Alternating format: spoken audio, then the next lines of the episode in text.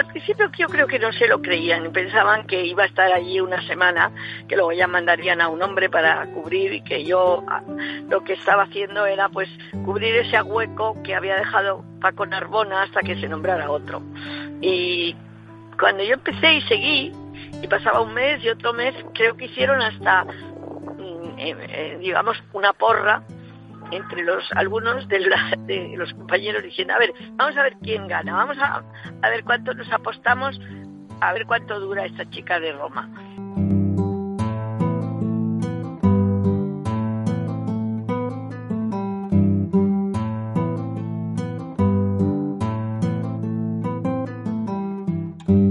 Hoy hablamos en World Media de Paloma Gómez Borrero.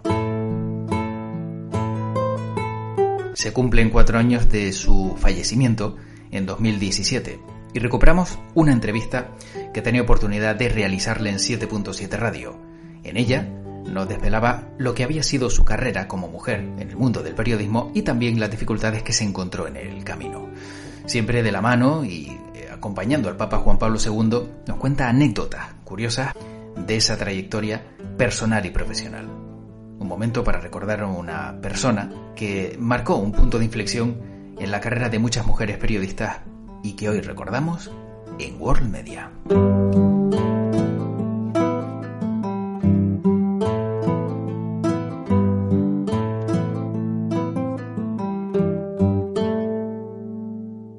Y momento ahora para hablarles de eh, una mujer con mucha historia, eh, como se trata de Paloma Gómez Borrero. Buenos días. Muy buenos días. ¿Ha, sido dura esta trayectoria, señora Gómez? No, yo creo que dura no, ha sido mucho más rica y más enriquecedora, más apasionante eh, que, difícil. Digamos que compensaba eh, el darte matogazos, el querer eh, tener la responsabilidad de lo que te encomendaban, que muchas veces te quitaba el sueño, ¿no? Pero mm, compensaba, pero con muchísimo yo habiendo tenido el privilegio de seguir tantos papas, pero sobre todo a un papa como Juan Pablo II, que fue el que rompió los moldes del papa viajero. O sea, nadie, no se salía de apenas poquito Pablo VI. Antes ni se le ocurría a nadie, ningún papa, verle fuera, digamos, de la plaza de San Pedro y encontrarte con un Juan Pablo II que, que, hizo 104 viajes y no sé si fueron 146 o 160 países los que visitamos, pues eh, claro, aprendes tanto. Yo creo que viajar es uno de los de las escuelas de la vida más importantes y, y yo con siguiendo al Papa pues he tenido momentos duros, difíciles, peligrosos incluso, porque hemos ido a países en guerra, a Ruanda, Burundi, cuando estaba el genocidio terrible. Y, pero mm, eh, yo creo que es, es un privilegio tan grande lo que he tenido que no tendré nunca suficiente agradecimiento de haberme dado Televisión Española esa oportunidad. En la trayectoria de Paloma Gómez Borrero, mm, anécdotas muchas, ¿no? Hablamos de momentos difíciles como, como acaba de comentar, pero eh, ¿con qué anécdotas se podría quedar que recuerde, que supongo que serán miles después de tantos años de trayectoria profesional, pero eh, ¿cuáles recuerda con especial eh, cariño Yo recuerdo dos, dos. Mm, una, una en la India, en Calcuta, haber conocido a Madre Teresa y haber estado en la Casa de los Moribundos y haber visitado esa ciudad del infierno, donde existía no sé si todavía seguirá, el hombre caballo. Hombre caballo que tiraba de un rickshaw, con una especie de, de carro de tiburi, eh, y era más barato que el taxi. Y veías aquellos hombres famélicos que escupían sangre, pero que les daban a masticar una raíz roja para que no pareciera que era sangre, sino que era de la raíz. Y verles, y ver a los moribundos en las calles, y allí ver por qué nace esa epopeya de caridad de Madre Teresa. Eh, eso para mí, para entrar en la casa de los moribundos de Madre Teresa y en aquel Calcuta, me ha marcado, ha marcado para siempre. Y luego, mm, en África, por ejemplo, siendo la única mujer que iba en el avión del Papa, descubrir que para los africanos yo era la mujer del gran jefe blanco. y eso es divertido, ¿no? Y ha, ha habido, han sido 27 años y medio con una personalidad arrolladora como era la de Juan Pablo II. Y claro, eh, tienes momentos inolvidables. Y en este tiempo, en esos 27 años y medio y todo el tiempo que, que ha estado pues como corresponsal también en el Vaticano, eh, Paloma Gómez Borrero, eh, ¿entiende eh, cómo cómo está el, mundo, sobre todo porque seguimos viendo auténticas salvajadas, seguimos viendo que, bueno, que, parece que la gente sigue peleándose unos con otros, que no llegan a, un consenso. Después de, tanta paz que ha vivido, supongo, y de tanto mensaje de, paz. Sí, exactamente. todo el mundo suplicar la paz y pedir la paz y ver que dejamos un mundo más violento y más en guerra que nunca. Porque donde miras no ves más que violencia y tanto odio almacenado. Lo estamos viendo con estos refugiados que huyen con sus familias porque es que les matan en donde viven, en sus propias casas, les sacan para cortarles la cabeza. Cuando ves que, nadie perdona, que hay tanto odio almacenado, lo hemos vivido en los Balcanes, en Europa, y, y de verdad dices, pero ¿Cómo no aprendemos? ¿Cómo no, no nos no, hemos aprendido eh, del, horror? Y vemos esos atentados en París, en tantos sitios. Eh, no sé, de verdad, ¿por qué el ser humano no aprende de la tragedia? Que la paz es un don que, eh, tan precioso como que tendríamos que tener cuidadito, cuidarlo como, un, como una joya. Quizá el, dinero tiene mucho que ver también, ¿no? En, todos estos problemas, ¿no? La guerra, los intereses creados, las armas, intereses económicos. Eh, eh, si no venden armas, se hunde una industria.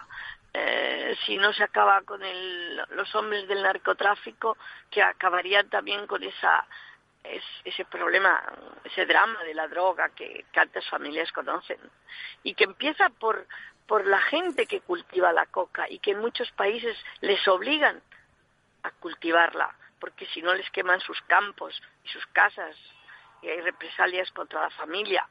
Entonces, si no vamos a la raíz de dónde viene tanto daño, tanto mal para la humanidad, pues no acabaremos con ello. La verdad es que mm, son muchos los intereses que, mueven el, mal en el mundo y yo no sé si eh, por parte de Paloma Gómez Borrero ve eh, algún avance con este nuevo Papa, eh, con Francisco I, que también ha sido un hombre que parece que, que se ha caracterizado por, por ser más cercano y por, por intentar estar más cerca del feligrés, ¿no? Sí, es un Papa muy cercano, muy cálido, como es en general el latinoamericano. Pero lo que dice y lo que predica y lo que suplica, que es esa paz, esa justicia social, esos derechos del hombre, de la dignidad. Eh, pero hasta ahora pues le están haciendo poco caso porque él llega a Lampedusa, donde llegan esas, esos, eh, digamos, esos cascarones de muerte por el mar y dice es una vergüenza y esa vergüenza sigue. Lo estamos viendo. Cuando pide tantas cosas, como la pena de muerte que se ha, ha pedido que la quiten de América, llega a América y lo dice, abolir la pena de muerte, y dos días después pues condenan a muerte y lo matan en algún estado donde había gente en el corredor de la muerte, ¿no? O sea que caso, yo le dije una vez a Juan Pablo II, eh, viniendo de un país que pedía la paz y estaban en plena guerra, en Argentina y, Gran Bretaña con la guerra de las Malvinas. Y, le dije, pero, Santiago, ha venido a predicar la paz, un viaje agotador, y dejamos el país en plena batalla final, sembrando de, muertes las islas Falkland. Y, y, me contestó eso, digo, esto ha sido como predicar en el desierto, no le han hecho caso, no le hacen caso. Y dijo, para que no haya un desierto en el mundo se necesita una voz, y aunque no sea más que la mía, se tiene que levantar la voz. Pues quizás con el tiempo levantemos no una voz, sino muchas voces y podamos contra los intereses de, de algunos que primician sobre la dignidad y la, los derechos del hombre. Sin duda, la verdad es que yo creo que queda mucho mucho trabajo por hacer. Y, yo creo que mucho, muchísimo, porque lo primero que hay que convertir es los corazones y eso es lo más difícil de todo. Sí, la verdad que sí. Bueno, eh, Paloma eh, Gómez Borrero fue la, primera mujer corresponsal en el extranjero de, televisión española, eh, de televisión nacional, y, y, supongo que eso también fue una carga de responsabilidad, ¿no? Representar a todas las mujeres periodistas y salir al extranjero y dar la cara y poner la voz de televisión española supuso en su momento algún tipo de presión, ¿no? Cuando, cuando ejerció pues este, este cargo. Bueno, al, principio yo creo que no se lo creían, pensaban que iba a estar allí una semana, que luego ya mandarían a un hombre para cubrir y que yo ah, lo que estaba haciendo era pues cubrir ese hueco que había dejado Paco Narbona hasta que se nombrara otro. Y cuando yo empecé y seguí, y pasaba un mes y otro mes, creo que hicieron hasta, mm, eh, eh, digamos, una porra entre los algunos de, de, los compañeros diciendo, a ver, vamos a ver quién gana, vamos a, a, ver cuánto nos apostamos, a ver cuánto dura esta chica de Roma. Y, y, bueno, el que más esperaba que yo durase, pues como mucho, mucho, seis meses. y, y, la verdad que perdieron todos los que habían apostado un poquito. Sí, de seis meses pasaron doce años, ¿no? Doce años, sí. o sea que eh, creo que se apostaron, los, los que más perdieron fueron 100 pesetas. Claro. Que habían apostado por mí. ¿Y, y qué echamos de... contra mí, vamos, digamos, cuánto iba a durar, lo poquito que iba a durar yo. ¿Y qué echamos de menos esa peseta, verdad? Algunas veces. La verdad, con el euro ya me he hecho un lío. Ya no sé si es caro o barato. Bueno, ¿y cuándo, eh, ¿cuándo uno piensa en, en, dejar la profesión? ¿Cuándo uno eh, cree que es momento de que descansar? dificilísima de dejar. Eh, mientras, eh, mientras aguantas. Es tan viajar como viajaba antes, pues ya no lo hago, aunque viajo muchísimo. Kilómetros sigo acumulando. Pero, pero tú llevas, eh, es, es como una, una misión, no sé, te entra dentro como, se, se te va extendiendo por la sangre y, es como si tuvieras que, que, desangrarte si te la dejas, ¿no? Entonces no, no lo haces, porque siempre te puedes escribir, siempre puedes contar, siempre puedes mm, narrar en la radio. O sea, mientras el cuerpo aguante, y el cuerpo aguanta mucho ahora, ¿eh? Se habla siempre de, que uno cuando se dedica a esta profesión es incombustible y supongo que le habrán pedido en alguna eh, en algún momento eh, pues consejos, sobre todo mujeres que, que se embarcan en esta profesión de periodismo y que hay veces que también se encuentran con la traba o el freno de, de que no pueden seguir creciendo. A mí lo que más me han dicho, y eso es lo que más me ha gustado siempre, es decir, periodistas jóvenes que me dicen, ¿sabes que me inventó el gusanillo de ser periodista? Mm, escuchando tus crónicas, viéndote en televisión, o sea, haber sido en el fondo quien abre un camino en un campo que había pocas mujeres. Hoy, periodistas mujeres, ahí hasta corresponsales de guerra. Y, sí, sí. y, eso es un gusto. Y que hay mujeres que tienen una personalidad, no digo que sean orianas falachi, pero que lo están intentando y que pueden conseguirlo. La cuestión, la cuestión es perseverar, ¿verdad? perseverar y tener ilusión. En el momento en que en cualquier profesión, pero sobre todo en periodismo, tú ya no tienes ilusión, es mejor que te dediques a otra cosa. Porque eh, todo lo que haces, si no lo haces con ilusión y con el deseo de hacerlo lo mejor posible y de los que te sigan vean que lo que les estás contando interesa y que hay mucha verdad en ello.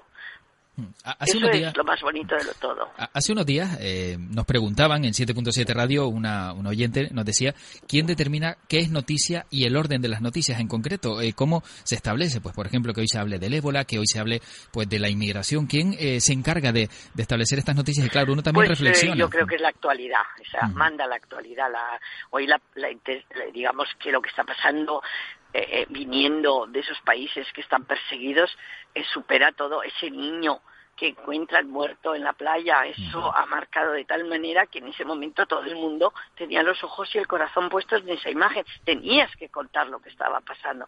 Luego, mm, si le dedicas más o menos espacio o si te pide, no, eso ya es un poco la empresa y el director de donde tú trabajas, la que, el que decide. Pero tú tienes que hay que vender bien la noticia.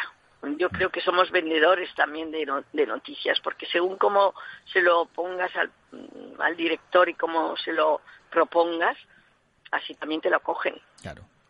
Hay que, hay que saber vender lo que estás viviendo, porque si lo haces como una cosa más, como si es una palmera que se ha caído, pues si lo cuentas, ya se ha caído dos palmeras, y dices, bueno, que se caigan, qué pena, ¿no? Por el árbol, que perdemos dos árboles.